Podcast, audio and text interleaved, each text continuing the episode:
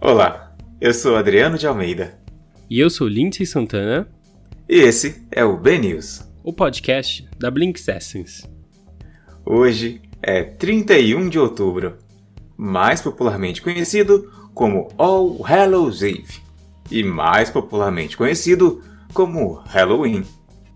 Em tempos de quarentena, pasmem, a Hershey's, a marca de chocolate mesmo, construiu uma porta robótica para liberar o Reezy ao ouvir as palavras mágicas Trick or Treat.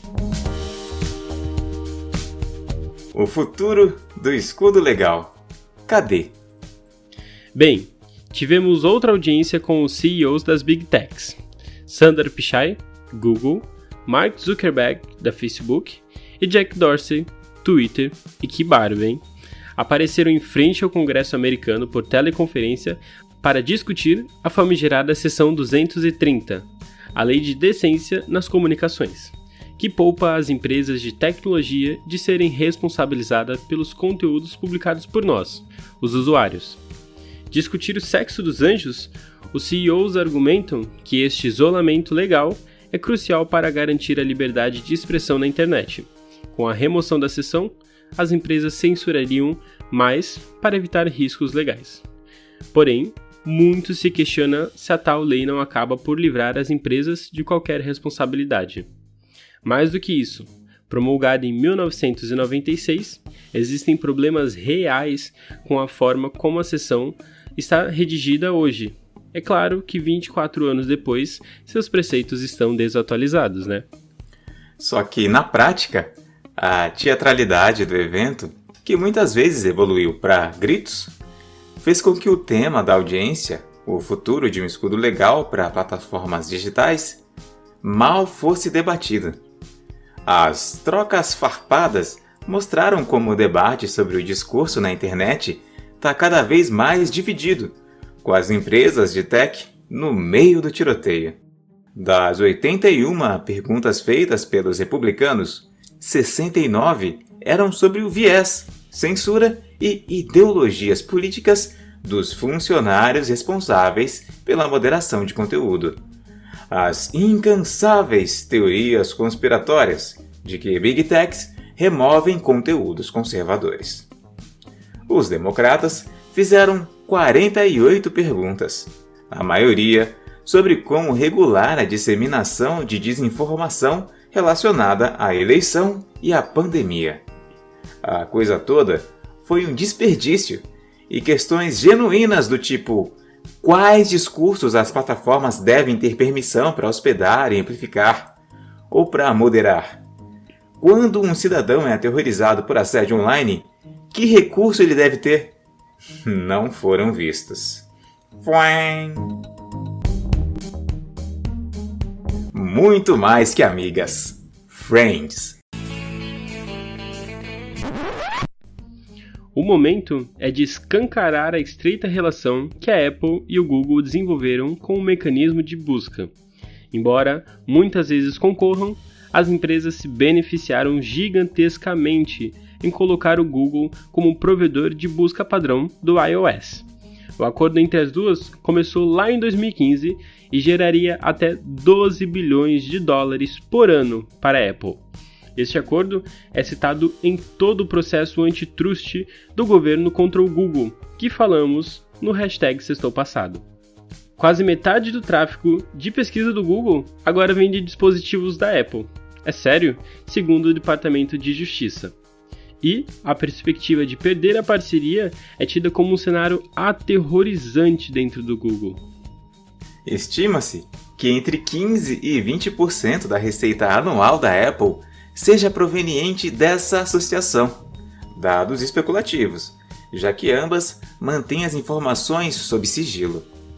O raciocínio lógico diz que seria bom a companhia buscar uma alternativa caso o Google seja condenado. Então, tcharam!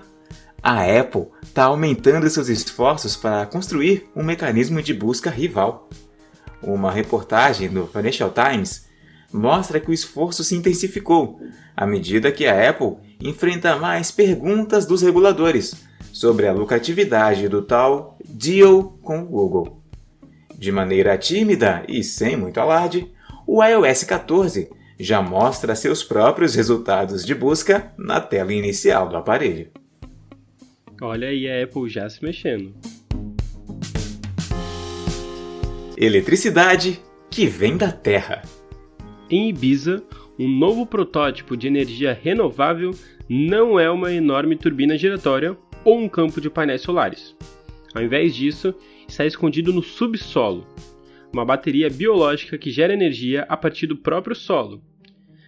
A BIO, ou Bio, uma startup de biotecnologia, usa micro-organismos na Terra para acender luzes e talvez, quem sabe, um dia toda a sua casa. Pablo Vidarte, fundador da empresa, começou a pensar no conceito em um sonho. Abre aspas. Me perguntei se seria possível tratar as folhas de uma planta como um painel solar, diz ele. A resposta curta é que não. Mas existem maneiras pelas quais você pode realmente tratar a natureza como uma bateria para produzir energia sem prejudicar o meio ambiente. À medida que chove, ou quando a terra é irrigada, nutrientes e micro-organismos são filtrados da terra para a nova bateria biológica. Dentro da bateria, micro-organismos que se alimentam de matéria orgânica produzem prótons e elétrons, enviando elétrons para o ânodo e prótons para o cátodo. Ainda segundo Pedro Vidarte, aspas, é uma fonte de energia que produz eletricidade durante o dia e a noite. Portanto, é 24 horas por dia, 7 dias por semana. Não importa se está chovendo ou nevando, vai produzir a mesma quantidade de energia. Leia mais sobre o futuro da eletricidade extraída da natureza. Link na descrição do episódio.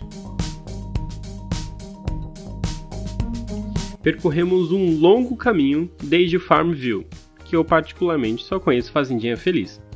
Facebook está lançando um serviço de game nas nuvens, caso você queira fazer mais a plataforma do que só conferir se hoje é o aniversário de um amigo seu.